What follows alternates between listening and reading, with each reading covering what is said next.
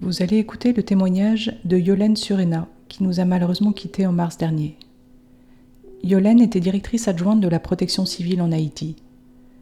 Dans cet épisode, elle nous parle du rôle vital des satellites quand arrive une catastrophe.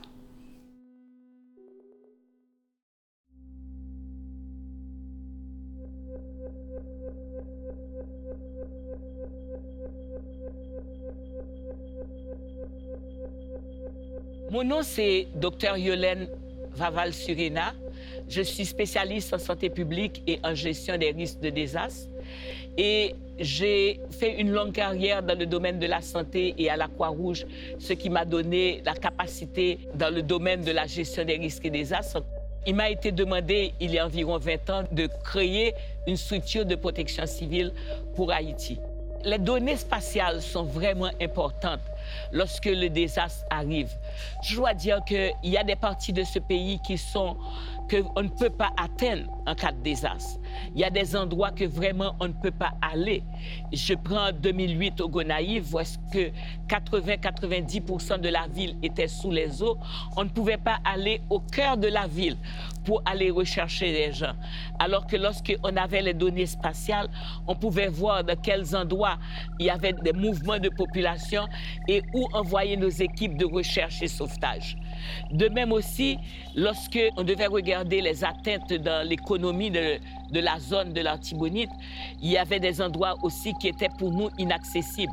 Mais les données spatiales, les images spatiales qui nous arrivaient, nous permettaient de voir où, par exemple, dans une rizière, on pouvait avoir encore du riz qui n'était pas atteint et qu'on pouvait utiliser ces données pour répondre aux besoins des populations par exemple, cyclone Mathieu, si on regarde la zone du Macaya, par exemple, c'est des endroits qui étaient complètement inaccessibles. Et pendant longtemps, on ne pouvait pas avoir accès directement aux populations de la zone. Mais avec ces données spatiales qui nous arrivaient en post-désastre, nous pouvons savoir où nous avions des agglomérations qui étaient isolées et où il fallait envoyer des réponses pour ces populations. Et donc, c'est très, très important en post-désastre d'avoir ces données spatiales pour nous. Et plus tard, lorsque on a la période initiale post-Machu et en décembre, lorsque on a activé ce projet qu'on appelle RO, qui est co-présidé par le CNIGS et le SNES, on a commencé à regarder comment ces données spatiales pouvaient être utiles pour nous, pour suivre les activités de réhabilitation, reconstruction et les activités aussi de tout ce qui est la reprise et en post-désastre. Je vais vous dire par exemple qu'aujourd'hui, il y a des endroits, par exemple dans le Macaya, où nous ne pouvons pas atteindre ces endroits parce qu'ils sont isolés, mais on peut voir par exemple sur les données spatiales les endroits où la végétation a repris, où les forêts sont en train de reprendre, versus des endroits où il y a des habitants de ces endroits-là, où les gens continuent pour vivre, avoir une atteinte dans, dans cette zone qui est une zone stratégique importante et le pic Macaya, où il y a une très grande biodiversité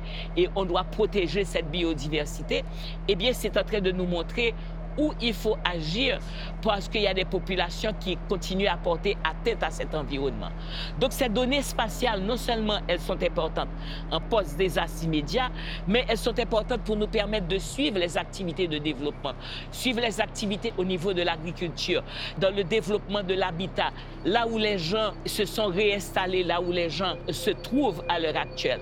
Donc ces données pour nous sont excessivement importantes. En fait, pour moi, en tant qu'utilisateur en bout de je dépends des, organismes comme euh, le SNES, des structures comme Pléiade qui ont des satellites qui nous envoient des données. Ça nous donne des informations et ces informations, on est capable de les demander pour nous permettre d'avoir pour pouvoir prendre des décisions.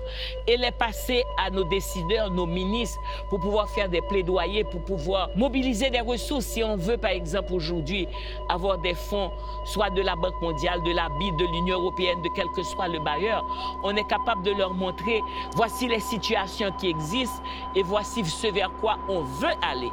Et donc, c'est très important pour nous.